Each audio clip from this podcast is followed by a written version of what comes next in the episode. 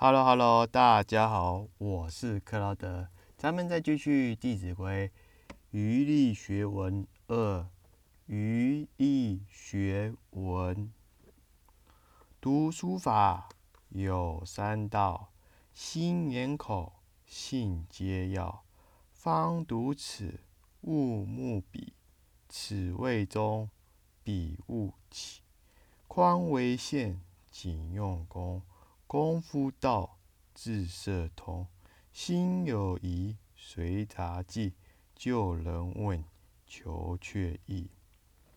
你看看这篇文章，就简单的告诉我们读书的秘诀。你怎么说呢？你看哦，他这边有提到，就是读书法有三道：心、眼、口、信皆要。就是不管我们在看这本书的时候，就是我们专注投入在这本书上，你的心、眼、口都要俱全。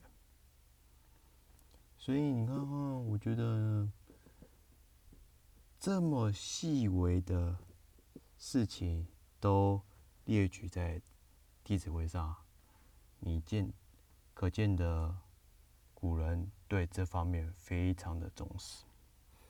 那我举一个中国非常有名的一个圣贤人物，叫颜回。我相信大家熟熟到不能再熟了。颜回这个人物呢，是在孔子所有心目中排行第一大的弟子。怎么说呢？因为其实颜回以前呢，他是一个很肌瘦又弱小的一个一个小孩。他十十几多岁就来跟孔子拜师啊。那可是呢，孔子看他哇，他上课非常的认真，炯炯有神，甚至他都会认真的抄写。况且下了课，他也不是第一个走。而是留到最后一刻再走，甚至要上课之前，他也是第一个到。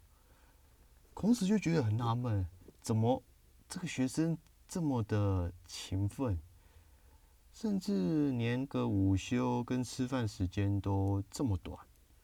于是他就好奇，我看看说：“哎，这个小朋友是怎样？”啊，原来发现他其实说真的，没有说吃很饱。因为家里其实也是很穷，然后甚至可能有一餐没一餐的样子，他可能用喝水来充饥饥饿，但是他不忘记学习的精神。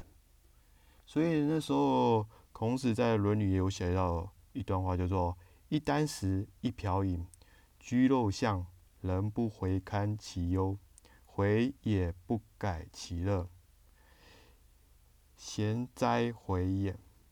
你看看，孔子给他这么大的评语，是多么的赞赏他。他的他的那份对于学习态度非常任性，所以难怪他成为孔子第一大弟子的原因所在。所以透过颜回这个故事来呼应这一段话。来告诉各位朋友们，其实说真的，学习真的是学海无涯。